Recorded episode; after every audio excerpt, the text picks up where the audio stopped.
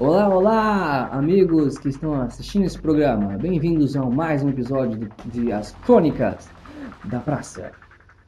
Eu sou Sebastião, o mordomo que leva o Nolinho no modo stealth e hoje quem me acompanha é o seu querido e o de sempre, Frodon Randon, o Zika do Himalaia. Oi. E hoje, como prometido, depois de muito tempo, já que o cinema quis me ferrar, não sei porquê, o cinema que a gente está indo é a segunda vez que me ferra. Outra Qual primeiro? A primeira foi a vez que eu fui assistir o Deadpool e eles insistiram que eu mostrasse documento porque acharam que eu tinha menos 16 e na época eu tinha Não, 22. Eu não quis ferrar. Eu tá fazendo, se, eu, tava se eu tivesse, esque- se eu tivesse esquecido fazendo- meu RG, eu não teria fazendo- entrado. Tá fazendo o trampo do cara. Ah, daí, tá daí é culpa sua, né? Não, mas eu tenho cara e ele, ele me julgou pela aparência. Eu não gosto de ser julgado pela aparência. 14, mano. Ninguém tem culpa que você não cresceu. Não, não. Você tem nome de hobbit e eu que tenho tamanho de hobbit. Não, Isso. mentira, mentira. Ah, Porque, segundo a mitologia do. Do Senhor dos Anéis, do Tolkien, o, o hobbit Olha, nem tem. nada. É, é. Segundo Tolkien, os anões são um pouco maiores que os hobbits. E o maior hobbit que existiu chegou a 1,40m. Eu tenho 1,64m, então eu jamais poderia ser um hobbit. Nem anão. Então seria um humano baixo mesmo. Mas vamos voltando. Hoje vamos trazer para vocês o episódio 4, que é a análise do filme Ghost in the Shell. O que, que foi? Nada. Ghost in the Shell também conhecido como Fantasma do Posto de Gasolina. Se você não entendeu essa piada, me perdoe, eu tô falando. Então, Frodon, vamos falar um pouco do filme. Infelizmente me foi é, negada a, eu assistir o filme no cinema, mas tudo bem, a gente assiste em casa mesmo. Então, o filme foi baseado é, na animação Ghost in the Shell, de mesmo nome, de 1998, se não me engano, é isso? Cinco. Não, 95? Ah, né? 95, tá? Então, errei por algum- alguns anos aí. E que foi, por sua vez, baseado no mangá Ghost in the Shell. E o mangá, segundo Steven Spielberg, é um dos favoritos dele, Steven Spielberg. E foi a inspiração para o filme Matrix em alguns elementos. Então ele podia dirigir o filme. Steven Spielberg?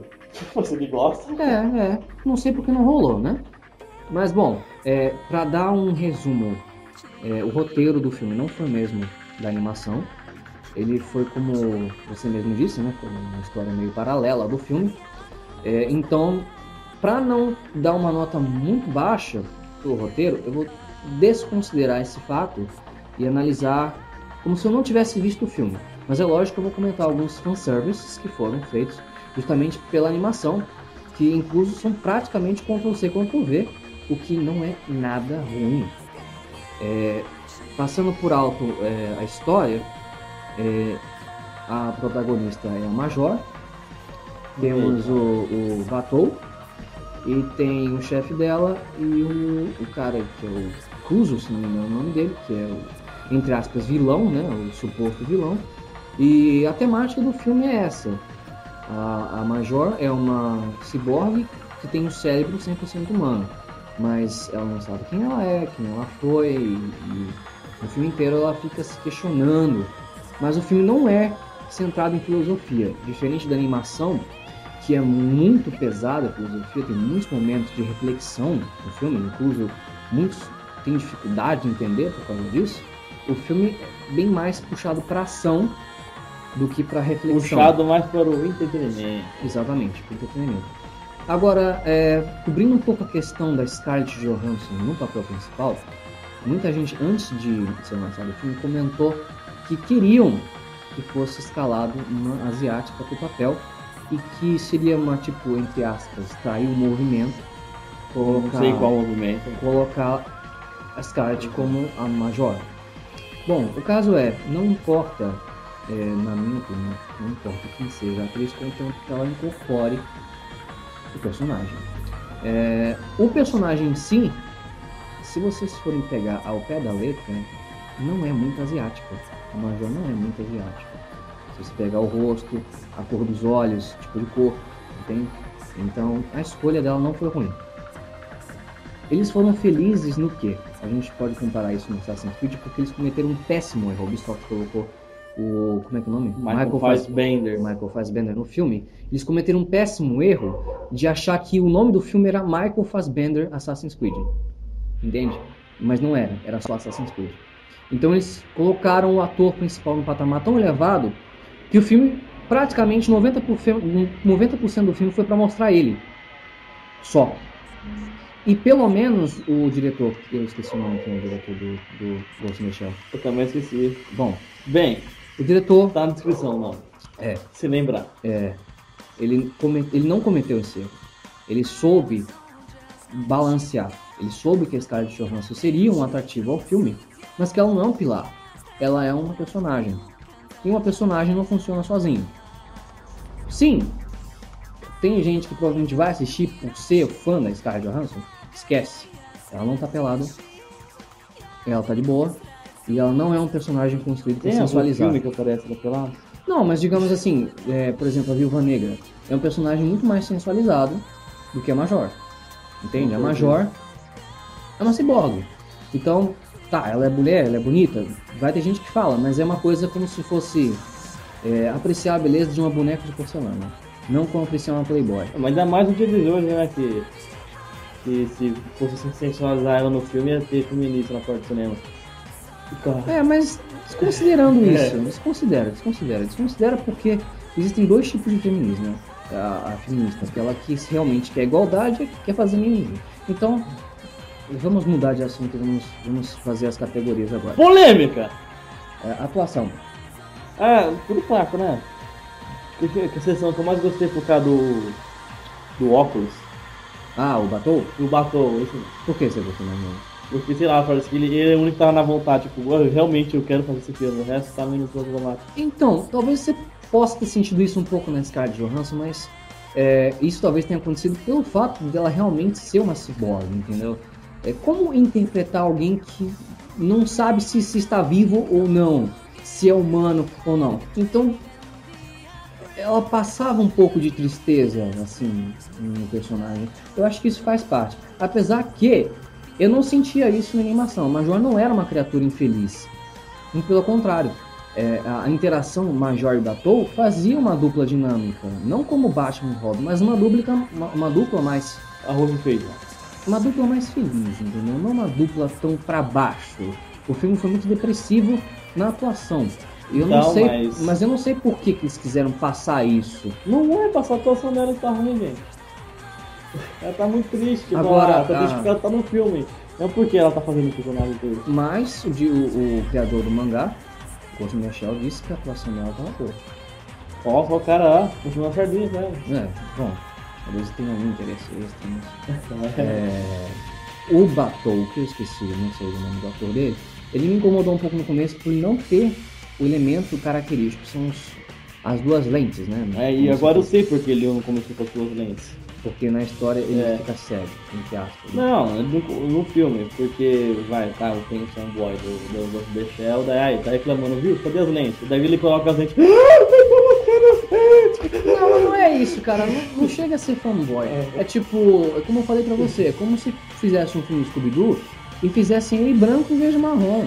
É uma desconstrução do personagem. E tipo, é óbvio que você não vai encontrar um cara parecido com o Batou. Mas os óculos, aquelas duas lentes, caracterizam ele. Então quando colocou, minha reclamação acabou. E a atuação dele tá boa, tá Achei boa. melhor, melhor, melhor, melhor atuação do filme. É, Tirando isso, tem o chefe dela, que tá uma bem, bosta. bem minha boca, tipo, é, esse realmente, uma bosta. esse realmente foi tipo, é quanto é o cachê? Ah, é isso, tá, tá. Fala essa, aham, pô, cortou a... A única vez que ele teve uma- um brilhantismo foi na, na spoiler, tá? Spoiler. Foi na, na hora que tentaram assassinar ele e ele fez a- o papel de matar todo mundo. Foi uma. Não foi foi nem mérito dele, né? Foi mérito. Sim, mas foi a única vez que ele É. sobressaiu um pouco com o personagem. Quem mais? Tem a doutora, que é bem minha boca também. E tem o, suposto vilão, que não tá ruim não, tá bom até, o suposto vilão. Pena que pouco usado, assim. É, é um vilão questionável. Quem é o verdadeiro vilão? Sim, isso eu não vou revelar aqui no verdadeiro vilão, precisa assistir e tirar suas próprias conclusões. Eu não gostei muito de não ter seguido o roteiro da animação, mas como tem o próprio roteiro, eu vou analisar o próprio roteiro. Então, como o próprio roteiro, a história está muito confusa. Do começo ao fim, tá muito confuso. Você se embaralha todo, você. O arte, o que, que é, quem é quem, o que está se passando, quem é a seção 9, quem é Cuso. quem é a organização tal, o que que tá acontecendo, gente? Ele tá falando mais porque ele é mais fã do, do que. É, eu sou mais fã do Ele que tá mais empolgado. Então, você se perde. E, e, para fazer um roteiro novo, para se perder, eu acho que foi uma perda de tempo. Eles podiam ter pelo menos simplificado se foi para mudar o roteiro. Agora, direção. Tá boa! Tá boa, não tá? Tá. Incluso, eu gostei muito da cena, foi muito bem filmada a, a cena fanservice, que é a cena que ela persegue o cara do, A, a cena do caminhão de lixo. isso, a cena que ela persegue o cara do caminhão de lixo, que está muito, muito parecida com a da animação, incluso o cenário e a parte da água. Então a, a, a, a parte que, que eles brigam e ela soca ele, ele cai, assim fica mostrando os pingos de água no ar e ele caindo na poça d'água. Ficou muito bem filmado. E outra coisa que aconteceu, que já é a terceira vez que ele tá gravando aí. De novo, a direção, a parte de ação tá boa. Mas até hoje, um filme que a gente assistiu esse ano, nenhum diretor sabe te dar interpretações dos seus atores. Sim, as interpretações são muito pobres. Genéricas. São muito pobres e, e genéricas, né? É. E são tipo aquela coisa bem latada, sabe? Um É isso, isso, isso, acabou. É. Mas as cenas de ação são, acho que são, São, boas. são né? boas, a certos pontos algumas são Ah. razoáveis. Né? Mas acho que a melhor cena de ação mesmo foi do, do velho lá, Do... do, que foi matar ele no, no carro. Sim, sim, foi muito boa. Porque eu tenho trilha sonora e foi no, no tiro e tipo, me lembrou Fogo contra Fogo. Acho que o cara mamou daquele filme pra você fazer essa O que não é ruim, você É. pegar, você Não, é pegar, que não. você pegar umas referências de outros filmes, Uhum. né? Se for bem feito. Então ele foi feliz nessa parte. Foi. Agora, o trilha sonora, eu achei Comparado com a animação, um lixo. sim, mas. É, sem, sem comparar, não, não. Razoável. ok. Razoável. Tipo, tem um. É uma música eletrônica de tum, tum, tum, tipo, é, é, dá pra ouvir, tipo, mas não comparado a, você compara ao anime porque, né? Vamos comparar com a animação. Muito. Agora, O questão ponto de, mais- de, de fanservice, tem bastante. Depois eu falo então.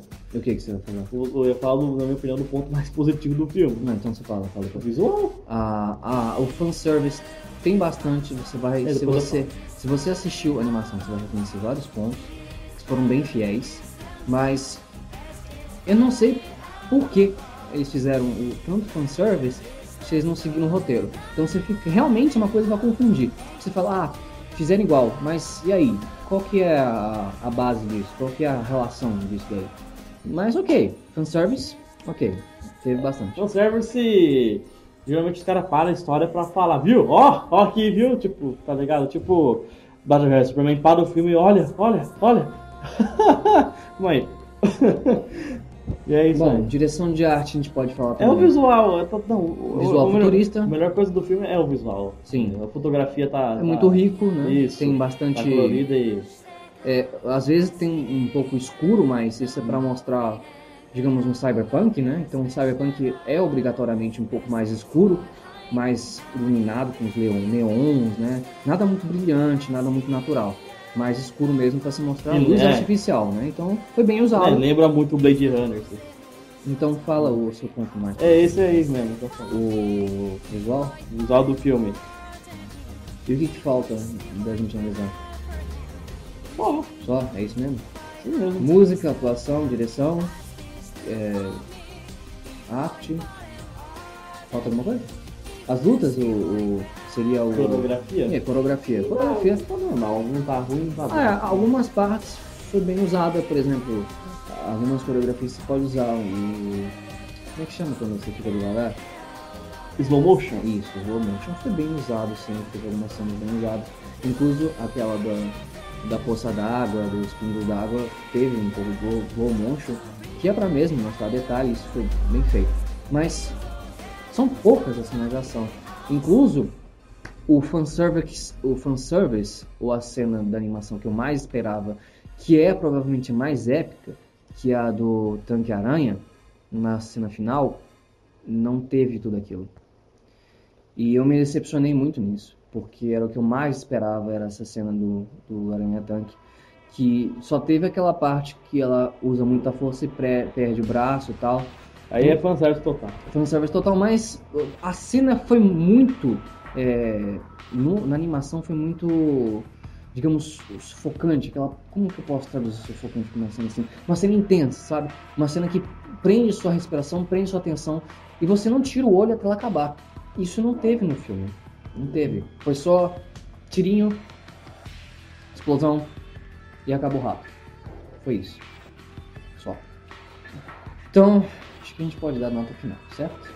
Certo. Bruno, sua nota final. Ah, você primeiro. Não, você primeiro. Não, você primeiro. Então vamos fazer Joaquim Pô. Vamos. Joaquim Pô. Você ganha. você ganhou, você é primeiro. Não, você ganhei, você Ah, primeiro. então beleza. Bom, então, é, para eu fazer a nota certinha, eu preciso de uma calculadora. Você pode me emprestar a sua? Nossa senhora, sério isso? É sério, porque é pra fazer bem matemático mesmo. Né? É bem pra puxar matemática. Então, enquanto eu faço a conta, você pode falar a sua nota. Se você já tá na mente, mentalmente. Não, é falar. surpresinha. Surpresinha? É, não, Então, vamos não vai ser da vestido. Vamos lá. É, a primeira paga, deixa eu dar um passo. Então, com todas as minhas contas, a média foi 6,5. É um filme razoável.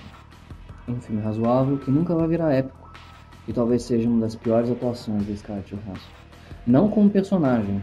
Não por causa do personagem. Eu tô com preguiça mesmo, gente. Talvez nem por causa do roteiro. Por causa disso. Tá preguiça não, mesmo. é. Ah, vai. Então, sua vez, Fredão. Sua É. nota. A nota final? Calma, calma. Tô calmo. Pode falar. É... É, então, o filme, não sei se o Dorian sabe, não sei se ele precisa dessas coisas, Foi. não, travesti. foi um fracasso nas bilheterias.